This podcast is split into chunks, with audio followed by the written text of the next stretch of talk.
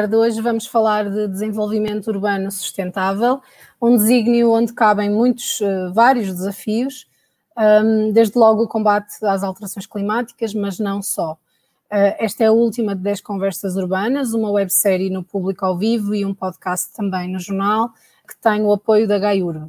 Comigo tenho Ana Mesquita, arquiteta paisagista e membro da direção uh, da Associação Nacional de Coberturas Verdes, que quer trabalhar e promover as Nature Based Solutions, já vamos saber o que, o, que são estas soluções de base natural. Um, e Cristina Cavaco, arquiteta, professora e investigadora da Faculdade uh, de Arquitetura da Universidade de Lisboa. E encurtando muito o seu currículo, destaco aqui a passagem pela Direção-Geral do Território, uh, como subdiretora-geral e responsável pela política de cidades, entre outras uh, pastas a participação na revisão da Lei de Bases da Política Pública de Ordenamento do Território e Urbanismo em 2014 e a coordenação do Relatório Nacional para o Habitat 3 em 2016, um relatório mundial de, das cidades, uma conferência uh, das Nações Unidas, que acontece a cada 20 anos. Um, Cristina, uh, comece por si. Quando falamos de desenvolvimento urbano sustentável, falamos de várias dimensões na vida das cidades e na nossa vida, ambiental, social, económica. Um, consegue, ou posso pedir-lhe como ponto de partida para esta nossa conversa, explicar de forma sucinta uh, de que estamos a falar, uh, o, o, que é isto do desenvolvimento urbano sustentável e, e, já agora fazer um ponto de situação deste compromisso a nível internacional? Claro. Bom, antes, antes de mais, muito, muito boa tarde. Quero agradecer uh, também ao público este, este convite e este desafio para vir falar de desenvolvimento urbano sustentável que é um problema e um desafio de todos nós, não é? Uh, e de facto, de facto, isto é um conceito, uh, eu diria, um saco onde podemos meter muita coisa e onde temos mesmo que meter muita coisa, não é? Uh, na verdade, não é uma questão nova, não é? Já referi o Habitat 3 e as Nações Unidas como uma, um organismo internacional que tem vindo desde há muitos anos, eu diria desde a década de 70, a chamar a atenção para a necessidade de uh, enverdarmos para um paradigma de desenvolvimento sustentável e, de facto, temos que perceber que aqui as cidades têm um papel crucial. E quando falamos de desenvolvimento sustentável, não é? Uh, uh, falamos, também não é novo, mas falamos desta ideia de que satisfazer as nossas necessidades da nossa geração atual não pode de todo comprometer aquilo que será a maneira como as gerações futuras vão satisfazer as suas próprias necessidades. E, de facto, as cidades e a maneira como vivemos uh, em contexto urbano é, é, crucial para atingirmos este, este desidrato. E se não vejamos, hoje também já, já é uh, reconhecido que uh, mais de metade da população em todo o mundo vive em áreas urbanas. Contudo, uh, apenas 3% da superfície terrestre está afeta a essas mesmas áreas urbanas. Portanto, temos apenas 3% do, do território terrestre com mais de 50% da população e que se, uh, numa tendência crescente, portanto, esperando-se que cerca de 2050 atinja cerca de 70% da população. E essa mesma população é uh, responsável por cerca de 60% do consumo de energia e 75% das emissões de gases com efeitos de estufa. E, portanto, quando queremos atingir um desenvolvimento ou caminhar para um paradigma de desenvolvimento sustentável, temos que passar pelas cidades. E é nisto uh, que está implicada a questão e o conceito de desenvolvimento urbano sustentável, eh, naturalmente implicando um conjunto muito variado de dimensões que vão desde as questões sociais, do combate à pobreza, uh, do combate à, à, à, exclusão social, até questões natural, naturalmente de uh, uh, preservação dos recursos naturais e de uma melhor integração daquilo que são os nossos modos de vida urbano e os assentamentos urbanos com um sistema natural e os seus, os seus comportamentos. enfim, não sei se de facto as Nações Unidas, não sei se, se se, quer que já dê um panorama relativamente ao, ao à, à, maneira como as Nações Unidas têm vindo a endereçar esta questão. De facto, uh, eu participei, como disse, na, na, Uh, no fundo, estive a coordenar o relatório nacional uh, no âmbito do, da, da, da, Conferência uh, Habitat 3, que teve lugar em Quito em 2016. É importante dizer que esta foi a terceira conferência que acontece cada 20 anos no âmbito das Nações Unidas. A primeira foi em 1976, a segunda em 96 e a terceira em 2016. E o que é que saiu desta conferência? Saiu uma nova agenda urbana que, no fundo, procura, não, não, não só olhou para os últimos 20 anos e para a maneira como os Estados-membros e as cidades se desenvolveram nos últimos 20 anos, mas que procura, no fundo, estabelecer aqui um marco sobre e um conjunto de desafios e de visões sobre como pretendemos endereçar o desenvolvimento nas cidades nestes próximos 20 anos. E um dos lemas fundamentais desta agenda, que também, no fundo, vem concretizar um dos objetivos do de, de, um dos objetivos de desenvolvimento sustentável da Agenda 2030, um dos lemas essenciais desta nova agenda urbana é não deixar ninguém para trás, não deixar nenhum lugar para trás, nem ninguém uh, uh, uh, que viva nesse, nesse lugar. e, e, e parece-me que este compromisso que está expresso na, na, nova agenda urbana, que é um compromisso internacional, não é? Portanto, os, os Estados-membros uh, comprometem-se com um conjunto de princípios, uh, de desidratos, de ideias uh, e, e, de metas, e, portanto, tem, tem esse, eu diria, não um vínculo legislativo, mas aqui um vínculo claramente internacional e, e político, nesse sentido de se cumprir estas ideias que estão expressas na, na nova agenda urbana.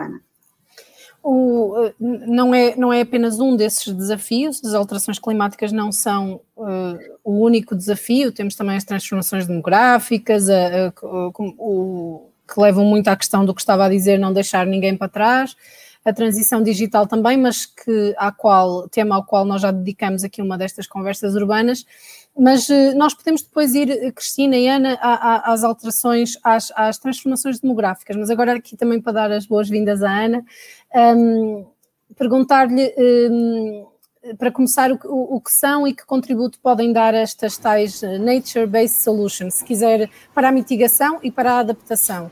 Um, no caso das alterações climáticas, e se quiser, obviamente, enquadrar e contextualizar um bocadinho o trabalho da Associação Nacional de Coberturas Verdes, por favor. Uh, obrigada, Ana. Uh, também queria, antes de mais, agradecer ao público o convite e dar as boas-vindas também a todos que nos estão aqui a ouvir nesta, nesta hora sobre desenvolvimento urbano sustentável, que realmente é um chavão, é um saco, como dizia a Cristina, um saco onde podemos pôr muita coisa. E, e é, um, e é um, um tema que está muito na moda e a palavra sustentável, também muito, muito greenwashing associada e também convém uh, abordarmos os, os, conceitos um bocadinho mais, mais a fundo. Um, também gostaria, aproveitando uh, este, este tempo, para falar-vos da ANCV, a Associação Nacional de Coberturas Verdes, que nasceu em 2015, fruto, sobretudo, de um, um grupo de, de, de, pessoas ligadas à indústria, um, que veem o potencial, o grande potencial que as coberturas verdes têm.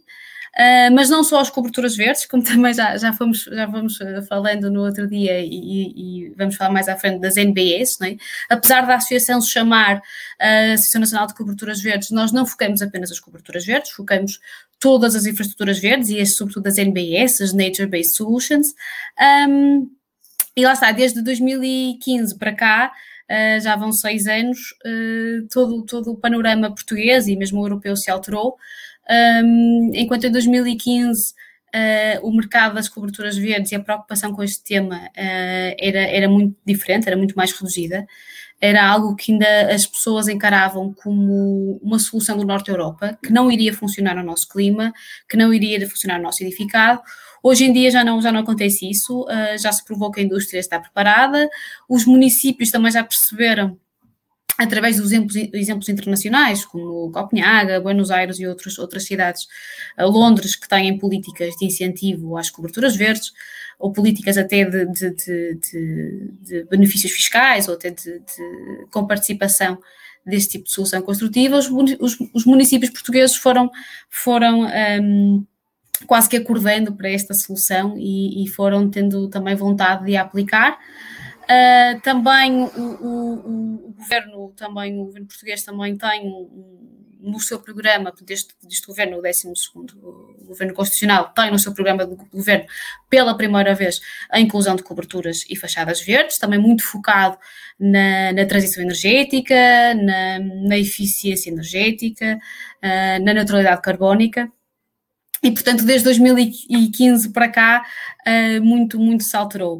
Uh, eu gostava de, de, de, focar em especial o guia técnico, de, das coberturas verdes, portanto, em 2019, uh, 2020, muito no início de 2020, a NCV lançou em conjunto com a Ordem dos, a Ordem dos Engenheiros Centro e a ANKIP, que é a Associação Nacional para a Qualidade das Instalações Prediais, um guia técnico, o primeiro guia português, que define guidelines para uh, o projeto, construção e manutenção de coberturas verdes.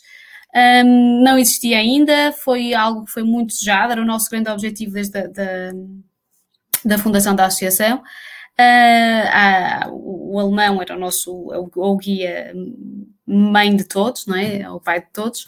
E, e agora temos um português uh, uh, e que está perfeitamente adaptado ao, ao, nosso, à nossa realidade climática, que é diferente da alemã, e isso foi, foi bem tido em, em conta. Uh, e foi lançado o ano passado, pré-pandemia, que nos permitiu ter dois eventos de lançamento, onde juntamos mais de 300 pessoas que se interessam sobre o, sobre o tema, foi ótimo. Mas sim, Ana, desculpa. Não, não, desculpa, é só para, para mantermos aqui, para voltarmos às alterações climáticas uhum. e e, e, nós as três percebemos e sabemos o que são alterações, um, alterações, o que são, um, o que são coberturas verdes. Uhum. Um, vocês por inerência da profissão e do que fazem, enfim, e eu também fui pesquisar um bocadinho e já, e já conhecia, uh, mas quem, quem nos ouve e quem nos vê provavelmente pode não estar a perceber muito bem qual é a relação com as alterações climáticas e com o combate. Portanto, uhum. só se, Ana, se quiser explicar só mais ou menos de que é que estamos Sim. a falar, ou seja, Claro que sim. Portanto, como é, uh, ou seja, como é que ter jardins, zonas ajardinadas... Os serviços ecossistémicos. Exatamente. Ok, sim, claro que ajuda, sim. Ajuda a mitigar, a adaptar, e não estamos só a falar de residências, não é? Das nossas casas, podemos estar a falar de espaço público, uhum. de arranjos urbanísticos, Exato. Portanto, eu falo, quando, quando eu falo de uma cobertura verde, falo de qualquer tipo de plantação sobre uma laje, seja essa laje de betão, de madeira, metálica, ou o que seja. Um, que pode ser, de facto, no topo de um edifício ou pode ser à escala da, da, da rua, à escala do solo. Uh, nós temos muitas coberturas verdes uh, no país, muito feitas à, à, forma tradicional, da forma convencional, temos a Gulbenkian, dos exemplos mais, mais, mais emblemáticos de, de, feita nos anos, nos anos 50, um, mas também temos a, a Praça de Lisboa no Porto, que se calhar eu costumo dizer que a Praça de Lisboa no Porto é o nosso Highline, é? o Highline Project, o Highline Park em Nova York, que, que, que surge, é um, é um parque que surge numa zona uh, que estava um, quase não diria abandonada, mas era uma zona até pouco recomendada de Nova York, uh, o Meatpacking District, uh, que também era, os artistas gostavam de viver para lá, pelo, pelo melting pot, pot que tinha uh, a zona, e que tinha uma, uma, uma linha de caminho de ferro que estava desativada já há alguns anos e que tinha, tinha aqui dois lobbies que lutavam pela desmantelação dessa linha de caminho de ferro, portanto, sobrelevada. O lobby da construção, pelo espaço, para construção e o lobby da, da indústria do aço para aproveitar o material. Felizmente, o que ganhou foi construir-se um grande parque, que eles chamam o Parque, o parque in the Sky, que alavancou completamente aquela zona da cidade e agora toda a gente quer viver perto do, do, parque, de, do parque in the Sky. Eh, no, nós no Porto temos algo semelhante, que é o, o, a Praça de Lisboa, uh, que era uma zona também que esteve abandonada durante várias, vários anos e que hoje é o sítio mais instagramável da cidade do Porto, Uh, e, e é, é, engraçado notar que muitas vezes as pessoas não reconhecem aquele local como uma cobertura verde. E daí esta questão, Ana, que, que é importante nós um, voltarmos ao conceito. O que é que é uma cobertura verde? Porque nós para além da parte mais técnica, desculpa, Ana, só para uh, tentar aqui também com a minha função de moderação, para além da parte mais técnica, estamos a falar de soluções que permitem, uh, e corrija-me se estiver errada, mas que permitem reter mais a água, infiltrá-la uhum. no solo, também as, as plantações evaporam, não é? E tudo isto, se não temos na laje, no passeio, nos edifícios, um, um escorrimento, um, eh, uma água que vai, por exemplo, em, em, tempos de chuva, no inverno, que vai tão depressa para os leitos de cheia e que temos menos risco de cheia, não é? Temos Exato, redução de na, no caso de uma cobertura verde, nós conseguimos ter um, um, papel importante na gestão da água. São vários os benefícios ecossistémicos, aquilo que nós chamamos de serviços de ecossistema, são serviços que os ecossistemas nos prestam. Aumentando os ecossistemas na cidade, estamos a aumentar estes serviços. Nos casos das coberturas verdes, uh, há aqueles mais imediatos, associados ao aumento da vegetação em zonas urbanas, que passam desde logo pelo aumento de oxigênio, captura de carbono, tudo isso, mas realmente a gestão da água é muito importante. Uh, e num cenário em que nós vamos ter alterações climáticas, muita água em menos tempo, essa questão ainda se torna mais premente. De facto, uma cobertura verde não, uh, não volta a fechar o ciclo da água. Portanto, nós impermeabilizar estamos uh, a quebrar o ciclo da água, uma cobertura verde não vai necessariamente só por si uh, voltar a fechar esse ciclo.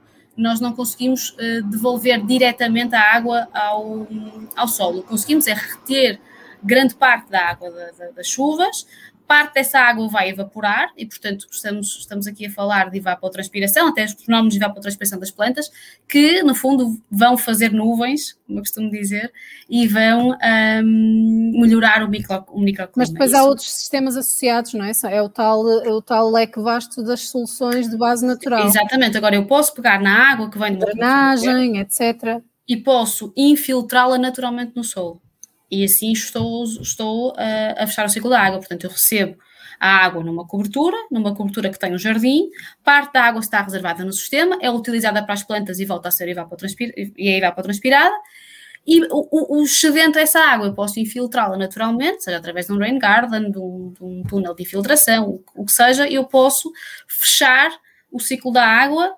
um, e, e, no fundo, aquilo que nós não, deixamos de ter quando impermeabilizamos, que é a infiltração natural. Porque uma das coisas, e, e, eu sei que não só, que há outras, há, mesmo na, no combate às alterações climáticas, há, há, outros desafios, como a mobilidade sustentável. Eu, só, só para as pessoas perceberem, não, não estou a ir por aí porque nós já dedicamos mais uma vez uma outra conversa à mobilidade sustentável, por exemplo. Um, mas ainda nas alterações climáticas, e, e, porque estávamos a falar da água e a Cristina Dias chamou-me chamou a atenção, é verdade, foi, foi, a Cristina que me chamou a atenção para esse prémio que ganhou o plano metropolitano de, de adaptação às alterações climáticas da AML, portanto, metropolitano de Lisboa, uh, e uma, uma dos objetivos, os desafios é o melhor uso da água. Um, e, e, a preocupação com as cheias, e eles falam isso tudo. Um, para talvez transferir aqui a conversa, Cristina, um, para esta questão de que falávamos, e, e, já lá vamos, eu não me vou esquecer desta, da, da, das cidades e das, das transformações um, demográficas nas cidades, mas para transferir aqui a conversa para um desafio transversal uh, de, que, de que falamos há dias, da governança territorial e da necessidade de pôr toda a gente a participar e de ligar cidades, de pensar e fazer supra-municipal. Uh, Usando esse exemplo do plano metropolitano, agora um, venceu há poucos dias, também podemos dizer, a terceira edição dos Mediterranean Climate Change Adaptation Awards, portanto, na categoria de concepção, implementação e monitorização de políticas públicas. Portanto, guinando aqui a conversa para as políticas públicas e de como é que se promove um, sustentabilidade nas cidades, como é que o trabalho é feito. Um, Fale-nos um bocadinho sobre isto. Como é, que, como é que o desafio é a governança territorial de envolver toda a gente? Um, eu, eu, eu, se calhar. Uh, eu Ou acho volta que, atrás, se quiseres. Naturalmente, aliás, como já tivemos a oportunidade de, de trocar umas impressões, esse é sem dúvida um desafio transversal e imprescindível no contexto de, uh, de uma, uh, do desenvolvimento urbano sustentável. Mas já agora, e também tentando ligar aqui com a, com a abordagem da da Ana uh, e com a questão de, das alterações climáticas, eu penso que é, é, muito importante nós, nós percebermos que quando falamos em desenvolvimento urbano sustentável, temos aqui pela frente uma clara mudança de paradigma. Uh, uh, e uma clara mudança de paradigma a vários níveis, mas uh, eu talvez resumisse isto nesta ideia de que nós, durante o século XX e até nestas últimas duas décadas, mas sobretudo o, século XX, desde, desde a Revolução Industrial, eu diria que, que as cidades cresceram baseadas numa lógica de crescimento. E, e, essa foi também a maneira como cresceu a nossa economia e como uh, uh, uh, o crescimento e o desenvolvimento económico tem sido perspectivado, sempre numa lógica de crescimento, do estímulo ao consumo, até pelos, pelos vários governos, não é? De estimular o, o, o consumo. E esse consumo traduz-se também, ou tra, traduziu-se também na maneira como as cidades se desenvolveram. Cresceram, expandiram-se, a, a, a, urbanização ocorreu de uma forma não só intensiva, mas extensiva, portanto, o consumo do solo foi uh, uh, ou tem sido a um ritmo cada vez mais acelerado. Portanto, que, que a pegada que cada habitante tem na Terra também é cada vez maior, não é? O espaço que cada habitante urbano tem na Terra é cada vez maior, não é? Uh, portanto, o espaço urbano que ele ocupa vai, vai, vai, vai crescendo. E hoje em dia nós precisamos claramente de mudar de paradigma. Eu, eu, eu às vezes faço referência a um livro do, do economista Tim Jackson que fala, e, e isto ele lançou uh, o, o, livro e esta tese na altura da, da, da crise, da grande crise uh, financeira uh, mundial, não é? Em 2009, em, em, que ele fala de precisamos de ter prosperidade sem crescimento. E as nossas cidades, e a maneira como desenvolvemos as nossas cidades, precisam de se orientar precisamente nesta perspectiva. Não tanto crescer, mas valorizar uh, os recursos, os ativos que temos. É? E, e, e, eu julgo que estas questões que, que, há pouco também falávamos com a Ana, de uh, introduzir soluções uh, verdes nas cidades, naturalmente também como resposta àquilo que é a, a emergência climática como, como vivemos, faz parte deste paradigma. Ou seja, as nossas cidades estão a, chegar, não, quer dizer, já não se espera que cresçam muito mais em tamanho, não é? mas esperamos que se transformem. E essa transformação tem de passar, em grande parte, a meu ver, por princípios de re renaturalização e reumanização. E isto significa que temos que pensar já numa ótica de contenção, contenção de, crescimento, mas também de contração, de reversão de determinadas uh, soluções, não é? Há pouco falávamos de, das questões da impermeabilização do solo, não é? Que em muitos casos são de facto responsáveis pelos grandes desastres naturais que ocorrem nas cidades, não é? Porque, porque uh, nós aqui temos que distinguir aquilo que são os perigos, não é? Portanto, os perigos em si, os riscos, e, as, e a vulnerabilidade. Não é? E, uh, na verdade, quando falamos em perigos, falamos em, uh, uh, em determinados fenómenos naturais ou, ou, antrópicos, é verdade, que são passíveis de ocorrer e de colocar populações e bens em perigo.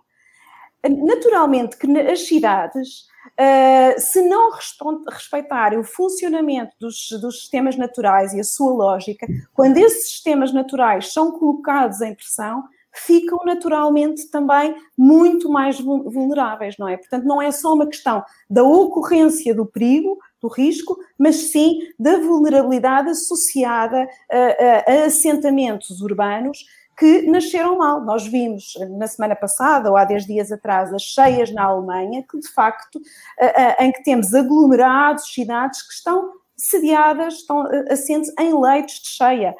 Outros casos em que estão em encostas e, portanto, sujeitas a, a, desabamento de vertentes, ou, ou até a, a, localização litoral, portanto, sujeita à subida do nível das águas, a galgamentos costeiros, etc. Portanto, são um conjunto de, de, de fenómenos, e, e, e eu, estamos sempre a falar das águas, mas podemos falar da, da, questão dos incêndios, dos incêndios, não é? Dos incêndios Sim. florestais, também é uma questão de, de, de, de ordenamento uh, o facto de termos, de termos na, nas últimas décadas, orientado o nosso desenvolvimento urbano para uma urbanização de caráter muito extensivo, disperso, com, com, com uh, construções uh, difusas e, e dispersas no território, isso torna os assentamentos muito mais vulneráveis à ocorrência destes fenómenos extremos, como ondas de calor, como precipitação intensa, e, portanto, hoje nós temos que uh, uh, se não reverter em pleno, porque não é possível, não é? Portanto, temos, temos as cidades que temos, pelo menos procurar introduzir soluções que mitiguem, que, que, que, permitam responder melhor e criar resiliência das, nossas, das nossas cidades à ocorrência destes fenómenos que sabemos que vão acontecer e que vão acontecer com mais frequência e mais gravidade, não é?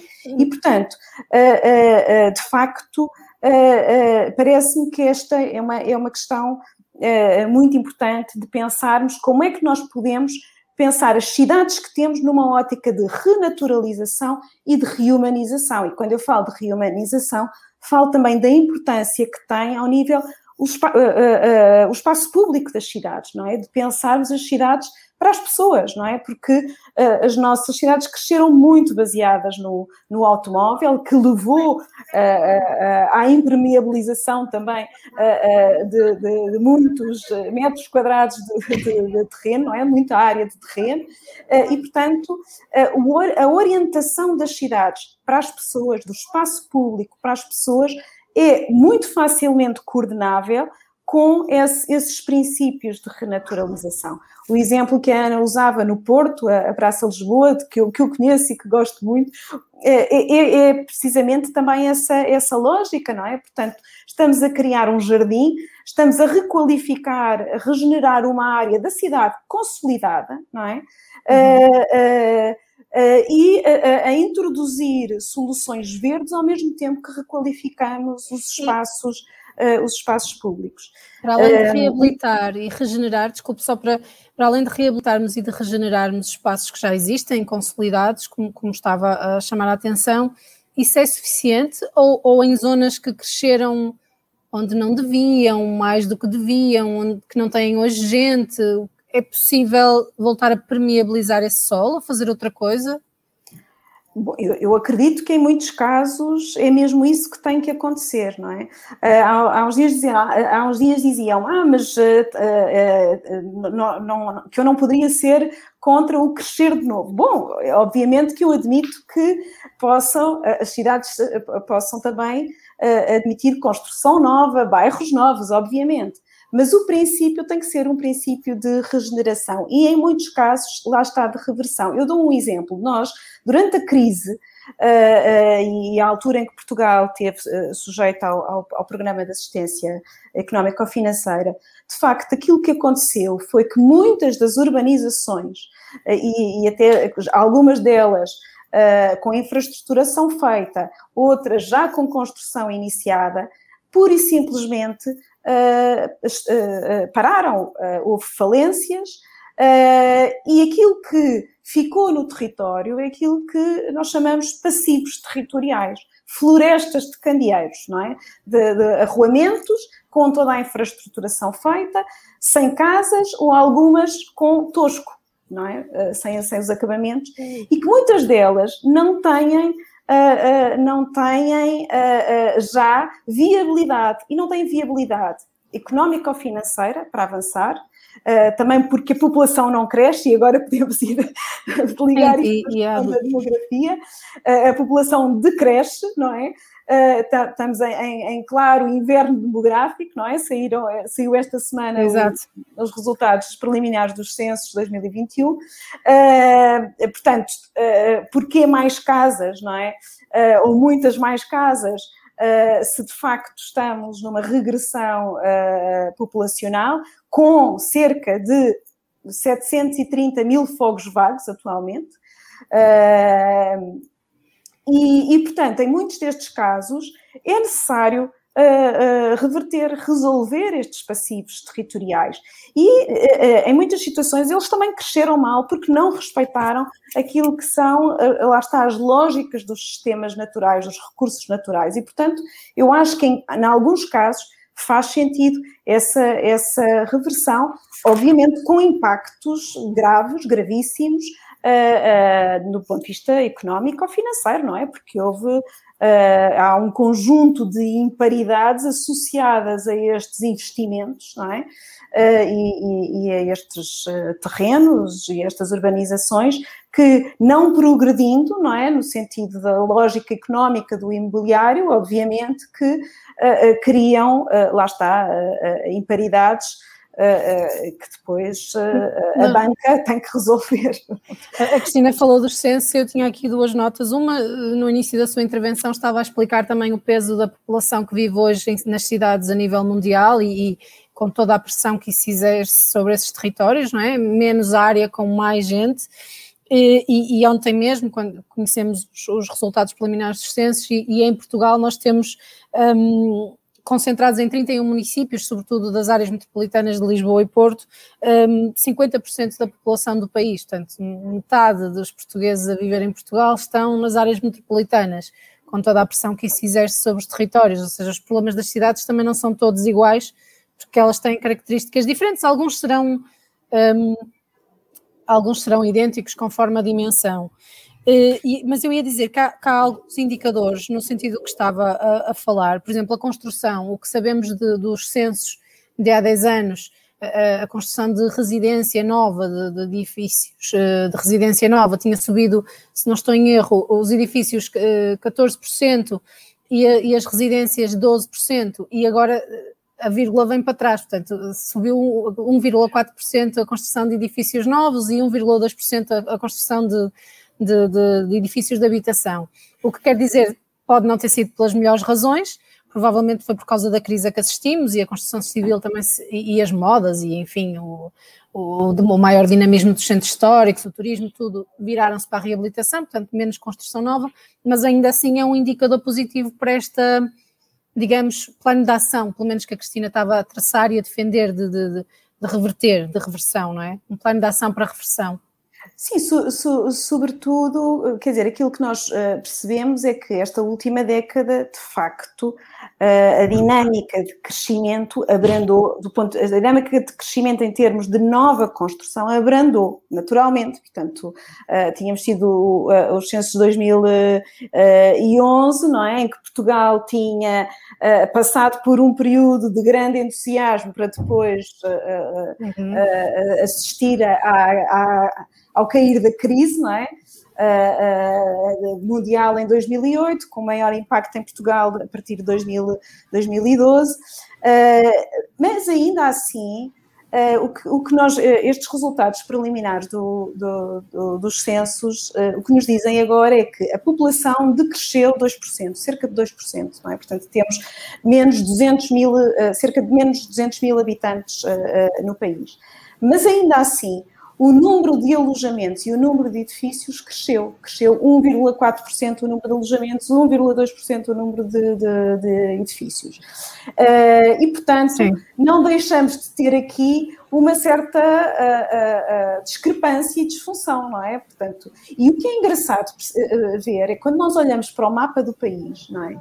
Percebemos que, de facto, este, este crescimento populacional ele não ocorreu de igual forma em todo o país, portanto, temos um interior claramente em perda populacional, com uh, a área metropolitana de Lisboa e o Algarve e, e, e alguns municípios junto, na, na, área metropolitana do Porto uh, a ganharem população. Um, portanto, como disse, a população cada vez mais concentrada no, no litoral uh, e, na, em particular, nas áreas metropolitanas. Mas se olharmos no, para o mapa do país, no que respeita às dinâmicas de construção, portanto, no, número de edifícios uh, e número de alojamentos, percebemos exatamente a dinâmica contrária. Portanto, temos um interior do país que até veio, uh, ganhou uh, em, em, em, edifícios e ganhou em alojamentos. Okay. E, portanto, há esta discrepância. E, de facto, nós temos que olhar para estes resultados e perceber que há qualquer coisa que não está bem. Portanto, temos que uh, uh, não só perceber como é que nós vamos ocupar os edifícios que foram construídos e os focos que estão vagos, não é? Mas uh, perceber como é que vamos dar resposta a uma situação demográfica que de facto está em clara alteração não só uh, porque estamos em perda populacional, não é? Mas sobretudo porque temos uma população claramente envelhecida. E isso, uh, ah, e já agora um dado também interessante é que o número, apesar da população ter crescido, o número de agregados aumentou, o que significa que estamos aqui com uma configuração uh, da sociedade, não é? que está também em mudança. E isso implica pensarmos uh, ao nível das cidades e na maneira como pensamos a habitação, como pensamos tipologias habitacionais e como pensamos a distribuição da população, sobretudo nestas áreas urbanas e metropolitanas, muito. Uh, isto tem que, tem que mudar, não é? Temos que ter aqui uma nova. Uma nova Sim. Há, dias... uma leitura desta, desta, destas dinâmicas e depois uma nova abordagem a este problema. E as questões do envelhecimento também, que não podemos esquecer, porque temos uma, uma população claramente envelhecida, para uma cidade que cresceu muito sediada e áreas metropolitanas que cresceram muito sediadas no automóvel, e, portanto, são, é uma população que, a, a, a, à medida que vai envelhecendo, não é, vai tendo necessidades de, de, de outras necessidades que não podem estar baseadas no, no automóvel. Portanto, implica necessariamente uma transformação. Nós, numa destas conversas urbanas, precisamente que dedicamos à, à habitação, tivemos a, a, professora investigadora Alda Botelho Azevedo a dizer precisamente isso, que um, mais ou menos isso, acho eu que estou a ler das suas palavras, sobre a habitação e a população e a população que muda e os agregados que, que nós precisamos, nós, país, eh, as autoridades, enfim, todos os agentes envolvidos precisavam de pensar primeiro na população, que população, e depois nas casas, na habitação. E não o contrário, pensar na habitação, uh, e ela chamava a atenção para essa, para essa também mudança de, de paradigma que tinha que acontecer. Mas voltando aqui um, ehm, ao green, ao, ao, às coberturas verdes, mas também a este esforço. Um, de, de, de, não construir mais, de, de, olhar e regenerar, reabilitar o que existe nas, nas cidades. Um, é, é, curioso, e há bocadinho a Ana, Ana Mesquita falou da, do, dos incentivos lá fora, mas cá também já temos, não é? E eu achei curioso que os incentivos são para construções um, que já existem, existentes, ou, ou, portanto, não é para construção nova. Uh, neste momento, o Fundo Ambiental um, dá um incentivo a, a, outras coisas também, mas nomeadamente às soluções de, de, base natural, às fachadas e coberturas verdes e até às soluções de arquitetura bioclimática, que eu não, não sei se estamos a falar do mesmo de, das soluções de, base natural, mas vocês já me ajudam. Sim, sim. É um incentivo de 70% até 3 mil euros, mas isto é para uhum. edifícios existentes, ou seja, a mensagem é essa não é para construir mais, mas para regenerar é isso. Eu sei que não está na, na cabeça do legislador, mas um, terá sido esse, é, é esse o propósito? Sim, o, o, portanto, incentivar a mudança no que já existe e está edificado? Requalificar o edificado. Esse é, é muito o foco da, do, do, Green Deal europeu, do qual faz parte o, o Green Renovation Wave, que foca muito no, no edifício foca muito no, no, edifício como ator para conseguirmos então atingir o grande objetivo de, de 2050, que é sermos o primeiro, o primeiro continente uh, neutro. E, portanto, o edifício, a, comunidade europeia vê o edifício como o principal, o principal ator para, para chegarmos, conseguirmos chegar a esse objetivo. E, portanto, o, o, que, é, o que é que eles pensam? Dados, 40% da energia consumida em toda a União Europeia é consumida no, nos edifícios. 36% das emissões são emitidas pelos edifícios e, portanto, de facto, e ao mesmo tempo temos 300 milhões de europeus que sofrem para pagar as contas de energia, não conseguem, sobretudo, aquecer a casa, tal pobreza energética ao qual nós, como portugueses, não estamos de todo alheios, todos os anos ouvimos, então este, este inverno que passou, teve temperaturas um, muito baixas, todos ouvimos falar em pobreza energética. Sim, então, o foco mais, é exatamente mais... esse: é requalificar o edificado, permitindo, com um foco muito, muito especial na questão energética, seja na autoprodução de energia, seja na, no isolamento térmico, no isolamento de, de, de caixilharias novas, o que seja, na, e na, na incorporação de vegetação porque nós precisamos de capturar carbono. E só a vegetação é que consegue capturar carbono. Portanto, neste momento, grande parte dos, dos fundos uh, são para uh, famílias, empresas que queiram isolar, que queiram trocar caixilharias, que queiram colocar fachadas verdes, coberturas verdes, um, e, e, e, no fundo conseguir alavancar a economia, não é, neste, neste cenário pós-pandémico, porque tudo isto implica criar novos empregos e a, a requalificar o edificado um, é, é, algo que não, que não irá ser fácil e, portanto, do ponto de vista económico ou financeiro, também será, será uma, uma mais-valia. Uh, É uma win-win solution, como, como é, a ideia de, de, os edifícios como as empresas, e estamos sempre a falar de gente, obviamente, de pessoas, não é? Não, não dos edifícios literalmente, mas a ideia de os edifícios terem também uma responsabilidade ambiental, não é? Exatamente, como as empresas têm a responsabilidade ambiental, responsabilidade social, não é? Que, que, que, que, há uns anos todos nos habituamos a ouvir falar, na responsabilidade social das empresas, não é? Uh, o objetivo agora é, de, é, pensar na responsabilidade ambiental do próprio edifício. E se nós conseguirmos incorporar biomateriais, conseguimos que o próprio edifício consiga capturar carbono, ou seja, neutro, uh, estamos mais próximo daquilo que é o nosso objetivo para daqui a 30 anos. A Ana trabalha nesta área, um, portanto faz projeto e, e paisagístico nesta área. Um, e, e, a Cristina também faz alguma consultoria, faz trabalho também, não, não, não sei se estou a dizer geneira, continua ativamente como arquiteta, não é? Essencialmente na área do urbanismo. Do urbanismo, mas o que eu ia perguntar era as duas, mas, mas aqui continuando com a Ana primeiro, se estas soluções uh, já se veem muito, são muito pedidas, quer por particulares, quer por, por municípios, o que é que está a acontecer em, em, em, Portugal neste sentido? Estão a ser cada vez mais solicitadas. Eu não estou tanto ligada ao projeto, estou mais ligada à indústria, mas estão, são muito solicitadas pelos projetistas. Uh, aqui podemos pensar de duas, duas formas. Temos os projetistas que está com a moradia unifamiliar e aqui pensam sobretudo numa ótica mais, mais de estética até, Uh, e, e, já, já começam a ouvir a, a ideia do, da parte do isolamento e da eficiência energética, e, portanto, o particular, a família que está a construir a sua, a sua, a sua habitação, foca muito na questão energética e na questão estética, e por lado temos os arquitetos, uh, também com muita vontade de fazer coberturas verdes.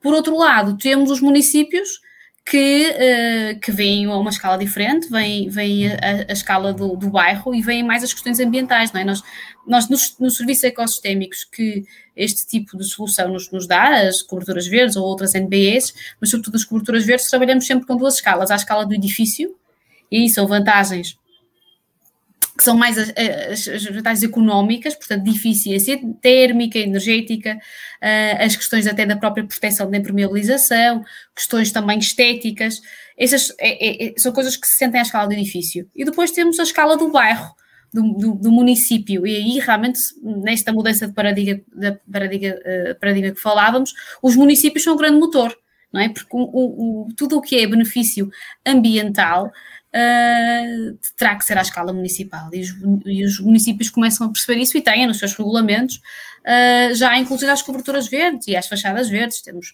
uh, o, edifício, o município da Maia, Valongo, o Porto também tem um, uma investigação forte nesse, nesse sentido, Lisboa também, o Barreiro, o Espinho. Um, temos... Mas vemos de facto no terreno soluções de espaço público, de arranjo urbanístico. Sim. De Sim, temos lá está o caso do, do, do Island Park, temos também um, uma, um, um projeto bastante interessante que é o Parque Camões em Guimarães, que é no centro, no centro da, da cidade, um grande parque de estacionamento, uh, que é uh, uma, uma, cobertura verde e que é um espaço público ao mesmo tempo. Isto no miolo uh, da cidade de Guimarães, que é um, uma cidade bastante consolidada, que nem, em que não há muito, muito espaço público. Temos um quarteirão que resolve um problema de estacionamento e, e podemos ver realmente se, se as cidades estão a ser pensadas em relação ao homem ou em relação aos carros, mas resolve um problema que, que existe na cidade neste momento, que é o, de facto o estacionamento, e que no topo do, do, do, do edifício temos um parque Uh, temos um espaço verde que está aberto a todos, a todos os, os, os é cidadãos. É isso, eu acho estranho o início da frase, não é? Da sua resposta, um grande parque de estacionamento. Mas um pronto. grande parque de estacionamento que é ao mesmo tempo uma cobertura verde. Eu não estou muito por dentro da, dessa realidade em Guimarães para, para, discutir se era muito necessário ou não. Pois essa questão também me é ultrapassa, mas de facto, se tivermos, que, eh, eh, se tivermos que construir, e isso, isso há muita gente. É preferível que, que a cobertura seja verde e seja, esteja lá o parque, claro. Não, sim. sim. claro, não, e pensarmos que uh, a cobertura verde pode ser de facto. Não, não, não é, há muita gente que fica um bocadinho assustado. O professor Roberto Teles assustava-se muito com a ideia das, das, coberturas verdes, porque via as coberturas verdes como um artificialismo que nós fazíamos à natureza.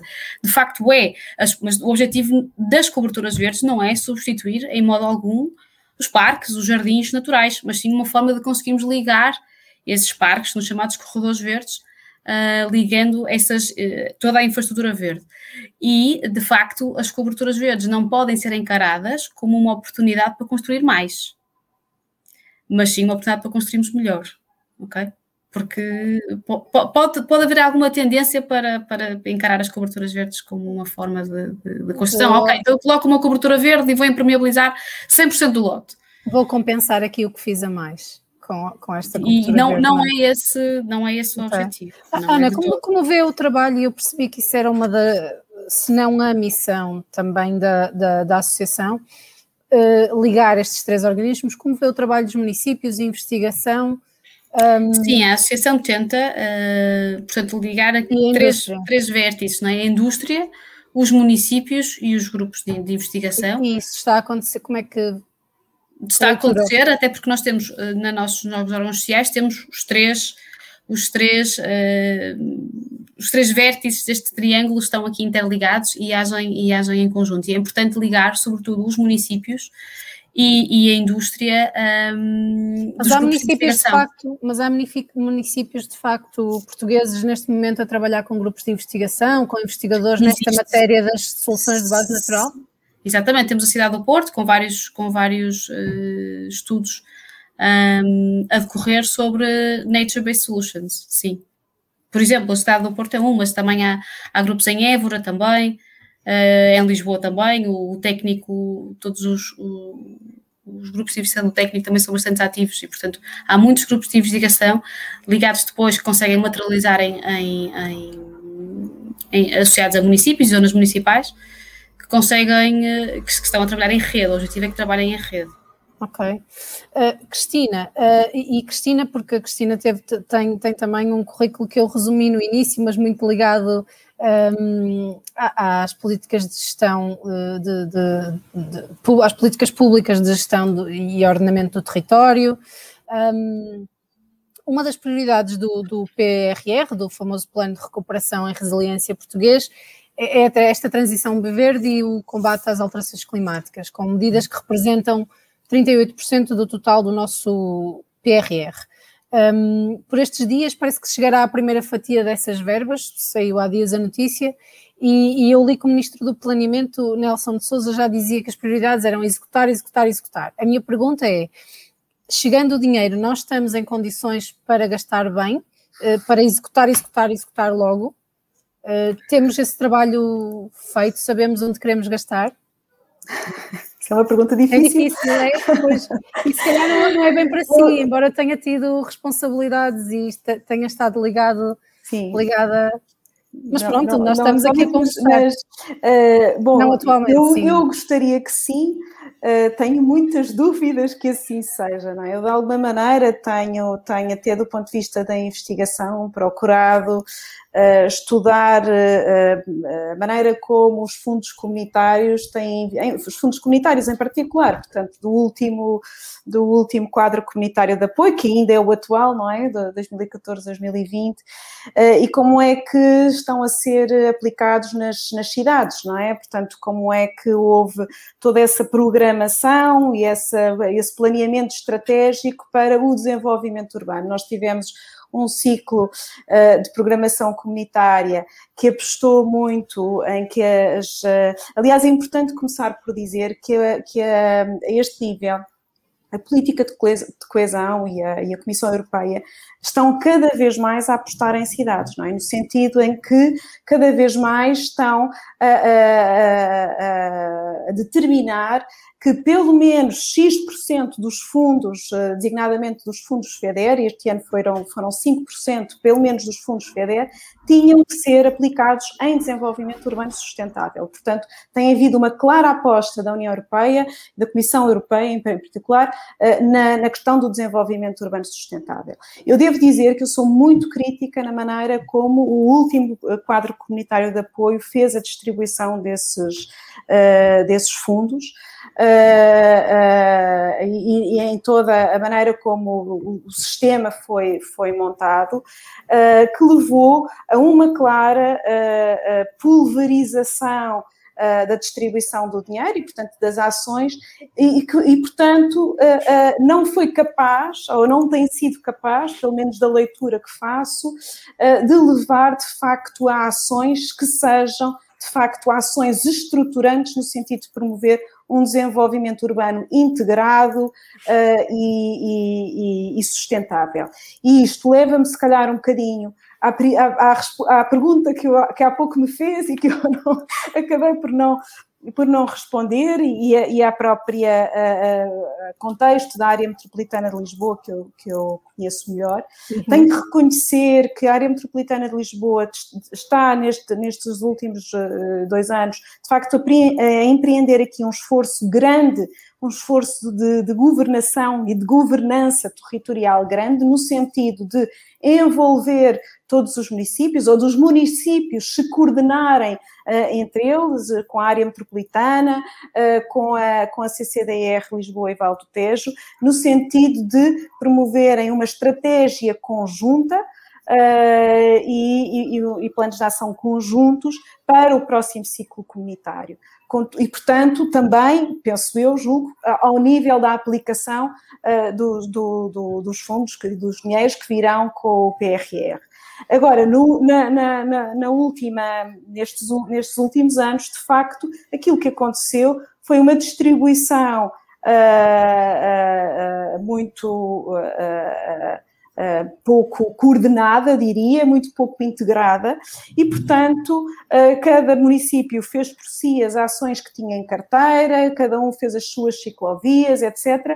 E, portanto, uh, não houve aqui uma coordenação e uma integração no sentido de promovermos aqui ações estruturantes regionais ou metropolitanas que de facto sejam capazes de transformar verdadeiramente a, a maneira como, como podemos eh, avançar para um outro, eh, outras formas de, de, de, sustentabilidade. Não é porque um município faz uma ciclovia que nós vamos ter a questão da mobilidade resolvida, não é?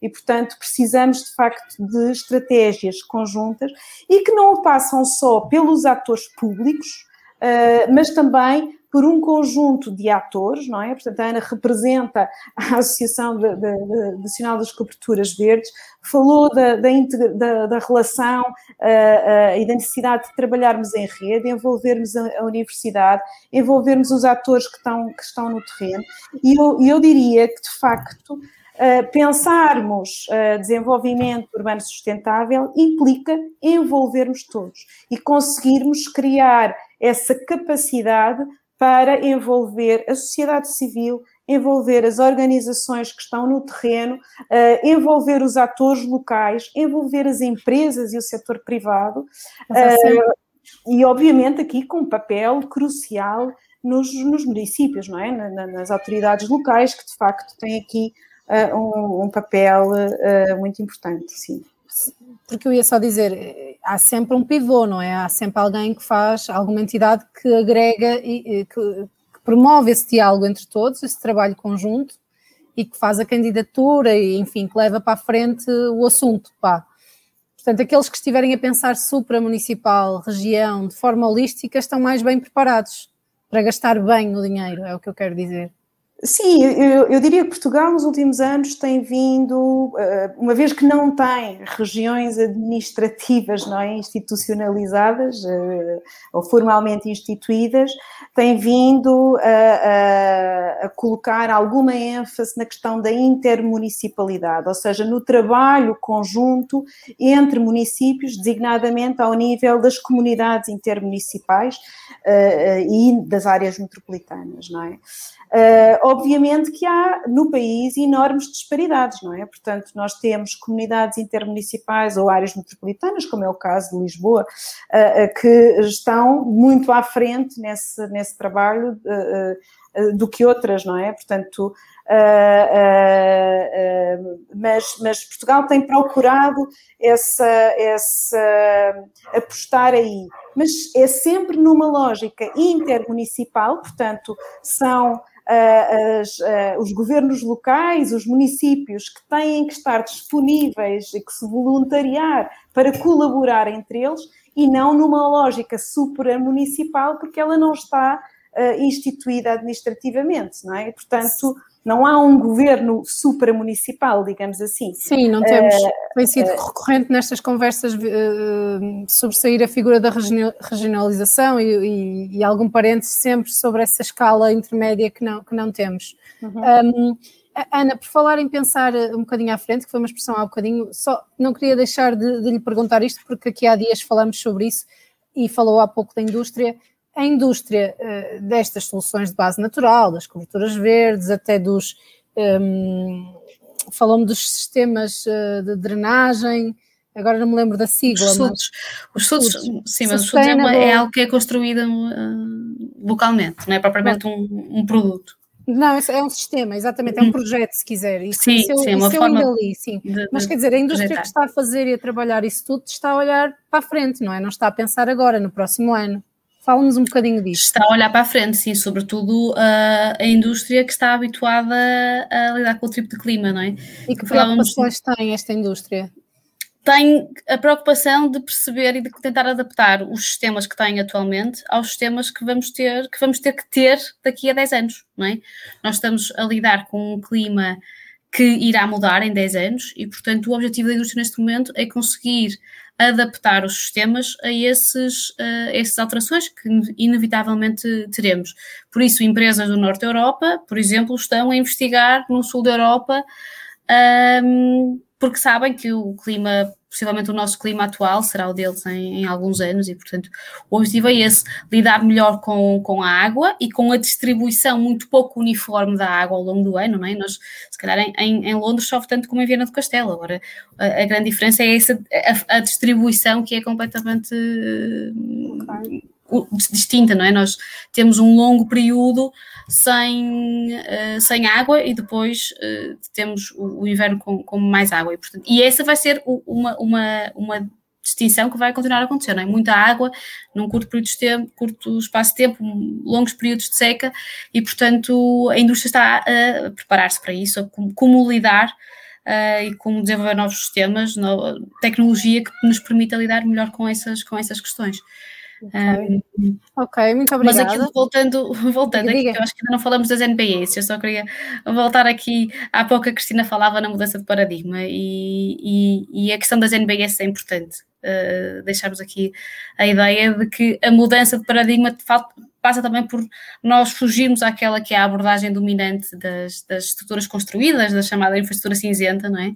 Em que nós temos o problema com a, a subida do nível do, do mar nas, nas, cidades e a nossa, a nossa abordagem automática é construir uh, pardões e outro tipo de, de estruturas cinzentas, incrivelmente caras, um, e, e, a mudança passa exatamente por aí. Nós passamos a usar a natureza com cordões de, de, de dunares e outras formas, aplicar a natureza, aproveitar aquilo que a natureza nos proporciona de forma gratuita uh, alterando uh, a nossa forma de ver os problemas, não é? É, é a mesma coisa que uh, o isolamento térmico num edifício pode passar por aumentarmos a espessura de, de, de, XPS, que é um derivado do petróleo, que a partir do momento em que é produzido vai estar, vai nos acompanhar durante muito, muito tempo, vai estar cá quase para sempre, ou usar vegetação.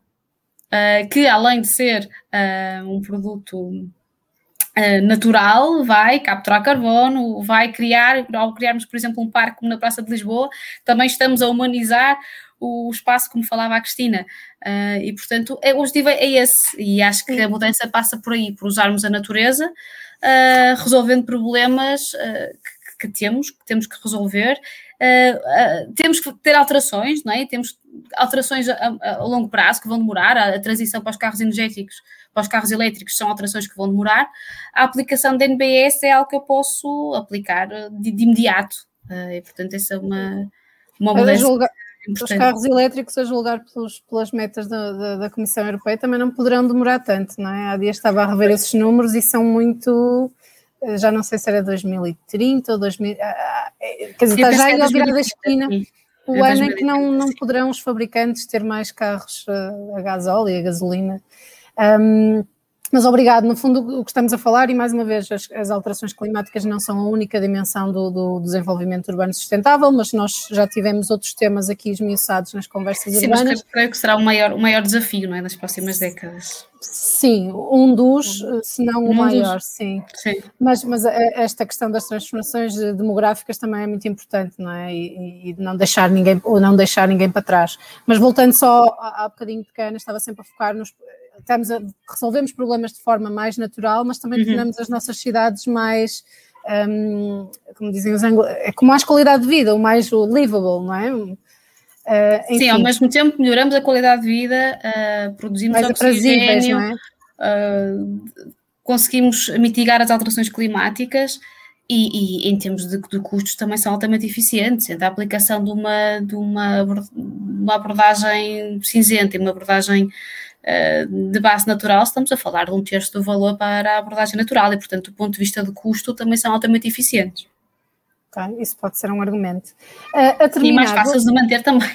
A terminar, pergunto-vos, uh, pronto, é assim já da praxe neste formato, perguntar aos nossos convidados se tivessem uma varinha mágica, um condão, como quiserem chamar, o que é que mudavam na cidade onde vivem ou, ou que vos está no coração. Pode não ser exatamente aquela em que, que vivem o trabalho, ser ao lado, ou ser...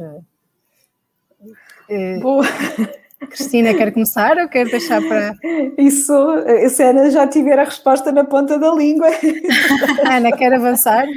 Eu acho que, que, que é tendo uma varinha é? de condão, é tendo Matosinhos, sim, Matosinhos, toda, Matosinhos e Porto, eu a minha vida entre Matosinhos e o Porto, mas eu acho que tendo uma varinha de condão, e, e, sendo que as NBS não, precisam, não precisariam de uma varinha de condão para serem aplicadas, podem ser aplicadas de uma forma muito mais fácil, eu se calhar seria por, por uma rede de, de transportes mais eficiente, questões de mobilidade, não é?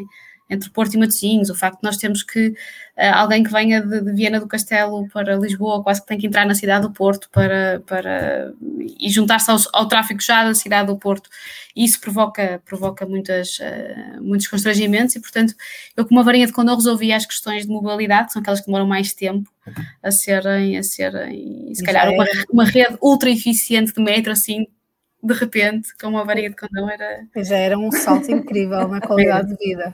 Cristina, é Lisboa? Uh, ou, é o... Sim, entre Lisboa e Oeiras. Eu moro em, em Algés e, e, e, trabalho em Lisboa. Uh, uh, mas talvez, talvez. Pode pedir qualquer coisa, porque isto associada é plano... a, estas, a esta ideia da renaturalização, não é? Porque falámos hoje e da reumanização. Eu, se tivesse uma varinha de condão, uh, de facto aquilo que faria era uma requalificação integral ao nível dos espaços públicos, com a introdução de soluções uh, verdes associadas a espaços pedonais, a um rearranjo também ao nível da, da, do estacionamento uh, e uma melhor coordenação entre estas uh, diferentes formas de mobilidade, não é? Desde o rodoviário às ciclovias, que eu acho que uh, aqui na, na, região de Lisboa, de facto, tem, tem havido Uh, alguma transformação nesse, nesse sentido, sobretudo na cidade de, de Lisboa, mas de facto é preciso ainda um, um, investimento maior e, sobretudo, numa ótica, lá está, intermunicipal, não é? Uh, portanto, não é cada município fazer por si, mas sim esta uh, ideia de que, de facto, precisamos de conversar uns com os outros, uh, de coordenar ações, de perceber quais é que são as ações verdadeiramente estruturantes numa ótica regional. Eu acho que aqui a, ideia de região e de metrópole tem que vir ao de cima. Portanto, se eu tivesse uma varinha de condão, uh, ligava esse botão okay, já, já das, soluções, das soluções intermunicipais e uh, e, esse já, esse já abarcava muitas, muitas esse já abarcava muitas. muita coisa. Muito obrigada às duas, foi, foi um prazer. Um, obrigada. É, esta, esta é, como disse, a última de 10 conversas uh, urbanas que quisemos promover sobre os grandes temas das cidades. Às vezes ir ao grande tema não permite depois um, esmiuçar e, e, e, tratar em detalhe uh, alguns deles, não é? Mas o tema, uh, o tema é caro ao público e quem sabe não voltaremos uh, a ele em breve neste ao vivo. Uh, muito obrigada e as conversas obrigada. que já tivemos estão, estão disponíveis no em público uh, barra ao vivo.pt. Obrigada, obrigada. Muito obrigada. Boa tarde. Boa tarde. O público fica no ouvido.